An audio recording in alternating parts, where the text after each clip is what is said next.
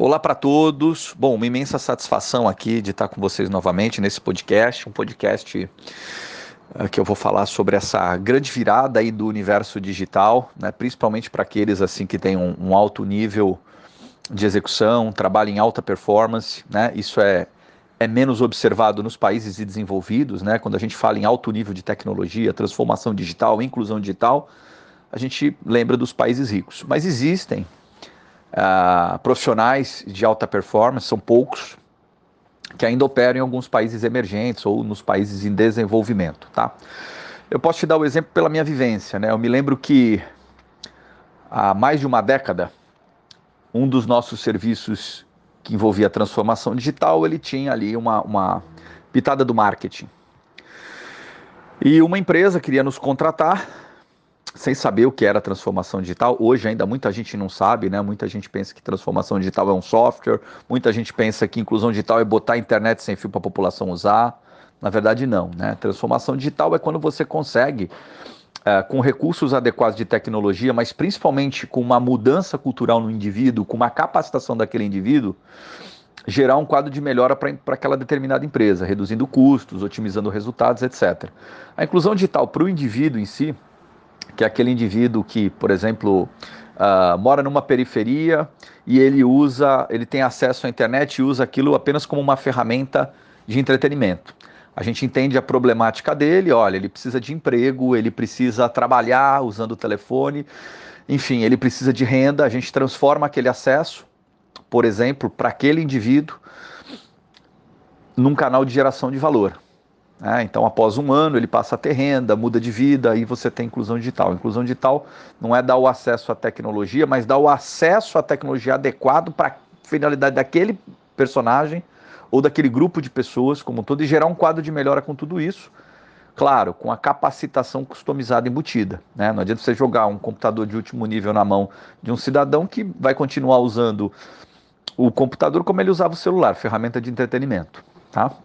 Mas voltando à história, mais de 10 anos atrás, essa empresa nos procurou e a gente passou uma proposta que foi muito interessante.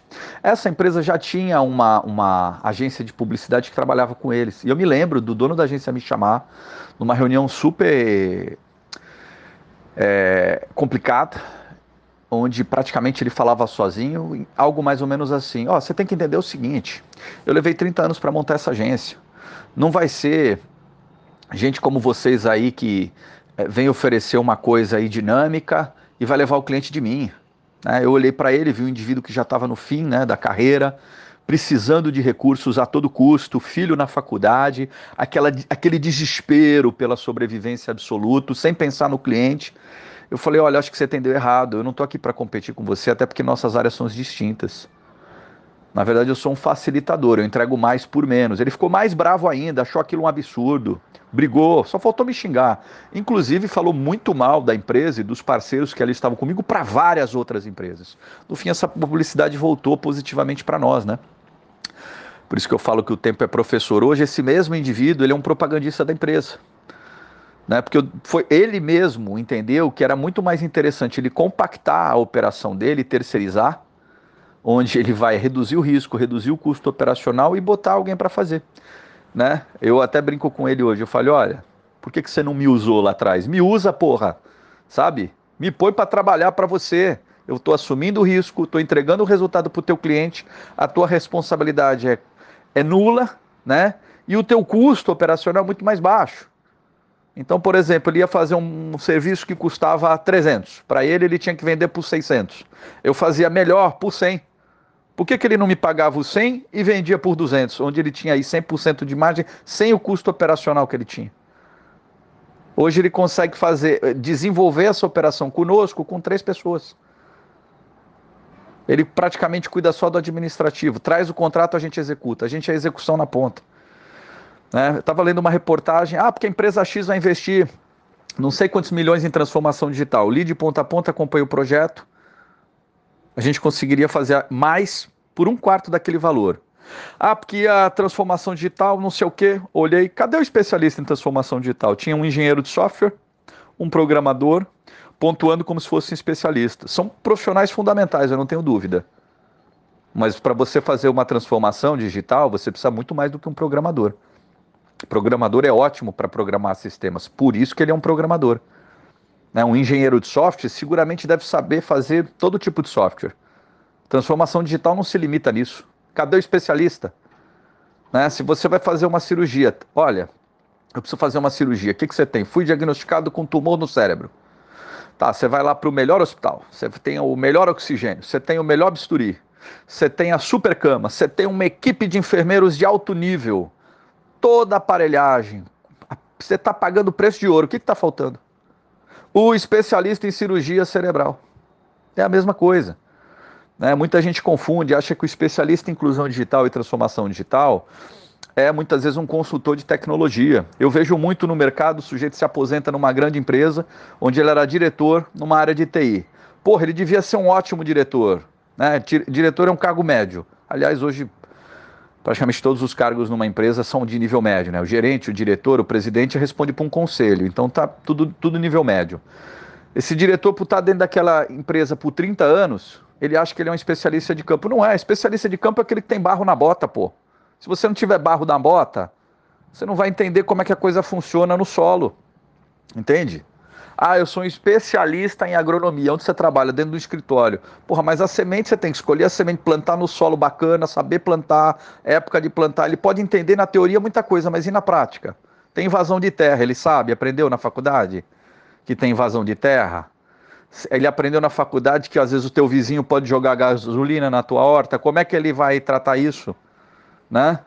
Então existem uma série de variáveis que vão além da, da, da, condição do escritório. Não, mas ele foi diretor na empresa tal. Porra, dane-se, na boa, dane-se.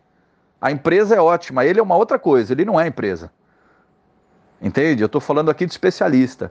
Especialista de inclusão digital e transformação digital é o cara que tem ali pelo menos 10, 12 anos no campo, na ponta. Ele lida com pessoas, ele é especialista em pessoas. Ele entende de programação, ele entende de rede, ele entende de informática, ele entende de software, mas acima de tudo, além dele entender de todo o contexto da tecnologia, em alto nível, ele entende de pessoas, necessidades individuais, customização. Então esteja muito atento. Quando você for vender para alguém, você montou a sua empresa lá, ah, vou vender inclusão digital, vou vender transformação digital. Primeiro você tem que saber o que é para não vender um sonho para o teu cliente. Eu vejo hoje o cliente não sabe o que está comprando e na outra ponta o, o, o, o suposto especialista não sabe o que está vendendo. Né? Ele pega uma coisa muito pequena e transforma aquilo em algo especial. Ele anuncia muito bem, ele verbaliza muito bem, mas ele não tem execução. Terceiriza. Hoje, por exemplo, a nossa carteira, 70% é, é, é, a gente é o terceirizado. Nós aqui viramos o empregado, o empregado do, do, do, da empresa que vende.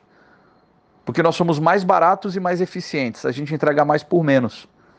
Entende? Então, é, é, é para você que quer trabalhar com isso, entenda que o, o, profissional, o especialista de campo, ele não é aquele indivíduo que fez um curso de seis meses, foi empregado numa empresa maravilhosa por 30 anos, ou tampouco fez uma graduação de quatro anos. Esse tipo de profissional, ele tem a graduação, ele tem a especialização, ele tem todo tipo de curso no currículo, todo tipo de expertise no mercado, ele lida com pessoas, grandes empresas, tá? E um, e um trabalho de campo de mais de 12 anos, entendeu? Com a bota cheia de lama, exemplificando aqui, né, para fazer uma analogia. Se esse profissional aí que fala bonito, chegou na tua frente, mostrou um monte de foto e tal, aquela, aquela parafernália que se vende, né? Pro leigo, então, puta, ele vê aquele negócio bonitinho, site colorido, ah, que demais, é leigo, porra. Entende? Você tem que olhar pra bota, ver se o cara tá com a bota suja. Entendeu? Se ele tem barro na bota é porque ele entende, ele entende do campo, tá? Um grande abraço.